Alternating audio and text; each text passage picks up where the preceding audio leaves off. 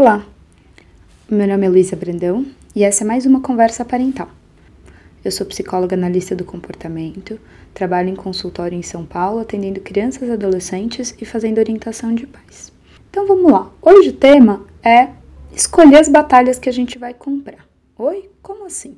Com frequência eu converso com os pais e eles me enumeram uma lista de comportamentos dos filhos que eles não consideram legais ou uma lista de comportamentos que a gente poderia chamar de comportamentos problema.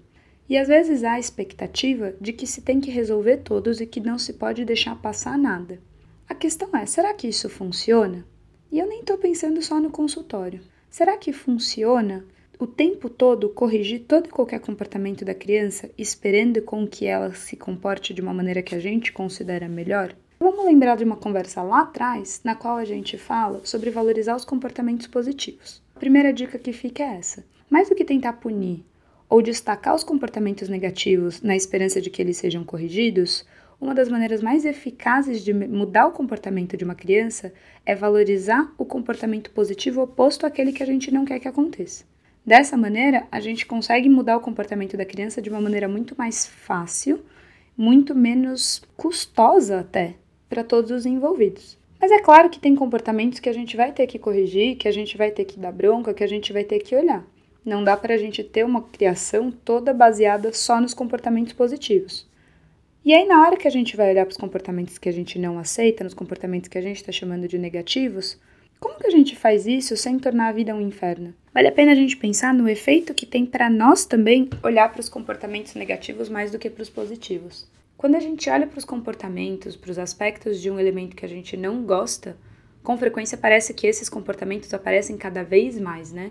Nosso olhar seletivo vai fazendo com que eles apareçam com maior frequência. Então, quando a gente está na busca, na caça por comportamentos negativos dos nossos filhos, parece que eles também se comportam cada vez pior. Então, quando a gente faz esse exercício de valorizar o comportamento positivo, a gente também está facilitando a nossa vida na medida em que a gente vai se permitir também ver uma criança diferente, uma criança com aspectos muito mais positivos do que se a gente está caçando o que corrigir.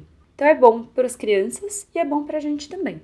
Quando a gente vai pensar no que a gente quer então mudar, no que a gente quer corrigir e que talvez a gente não consiga só por valorizar os comportamentos positivos, vale a gente fazer uma hierarquia do que, que a gente vai priorizar. Imagina a nossa convivência com alguém que aponta a cada minuto tudo que a gente faz de errado quantas coisas a gente faz por dia que talvez a gente não considerasse também a melhor delas? Talvez se entrasse alguém aqui agora e fosse olhar para tudo que eu faço que precisa ser corrigido, a pessoa já ia olhar e falar de primeira: melhor essa postura, porque cá tô eu com a coluna encurvada. E o que que isso ia provocar na minha relação com essa pessoa se a primeira coisa que quando ela entrasse aqui na sala ela me visse e começasse a corrigir meu comportamento? De novo, volto eu nesse aspecto do que olhar para os comportamentos só negativos provoca na relação. Mas tem um outro lado que é não funciona também a gente tentar corrigir tudo. Imagine ou pensem, porque isso acontece muito, num chefe no trabalho que sai corrigindo cada coisa, cada vírgula, cada maiúscula, cada fala, o quanto a gente ia se sentir mal, o quanto a gente ia se sentir inútil e, mais uma vez, o peso que isso ia ter para essa relação. E vocês acham realmente que vocês conseguiriam mudar absolutamente tudo que está sendo apontado? Não dá. Então, quando a gente vai pensar na criança, é a mesma coisa. Faz mais sentido e é mais eficiente a gente hierarquizar que comportamentos que são mais importantes para a gente naquele momento. É uma criança que está fazendo birras intensas e também não come bem e também ela não fala por favor. O que, que vai acontecer se todas as vezes que ela fizer birra, todas as refeições e todas as vezes que ela se dirigir a mim, eu só ficar falando: você não falou por favor, come direito, olha essa birra ela não vai mudar e provavelmente eu não vou conseguir ser consistente, porque vamos lembrar que um comportamento que a gente quer mudar requer que nós sejamos consistentes para garantir com que as consequências que sigam aquele comportamento falem todas na mesma direção. Quando eu escolho múltiplos alvos de batalha, eu não consigo garantir a minha consistência, porque se eu tenho muitas tarefas ali para fazer malabarismo, com certeza vai ter pratinho que vai cair.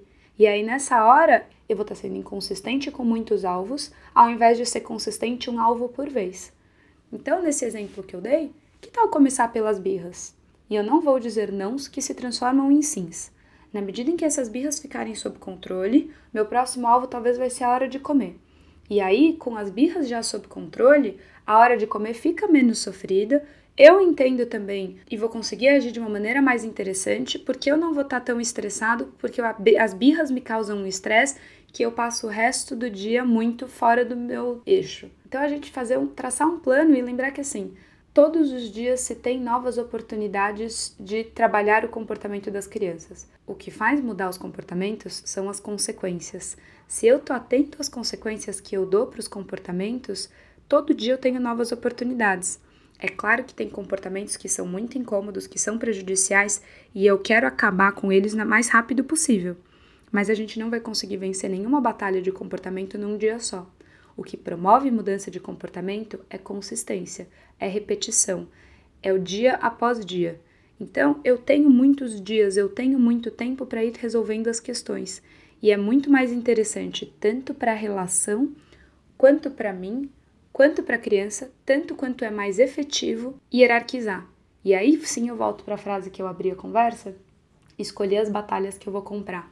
Eu não consigo comprar todas as batalhas ao mesmo tempo é um passo mais interessante determinar o meu plano de ação uma batalha por vez.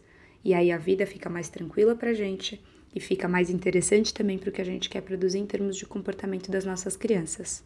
Espero que tenha ficado claro. Se não ficar claro, me avisem. Muitas vezes eu vou falando e eu vou me empolgando e talvez eu fique repetitiva. Então, enfim, espero que gostem.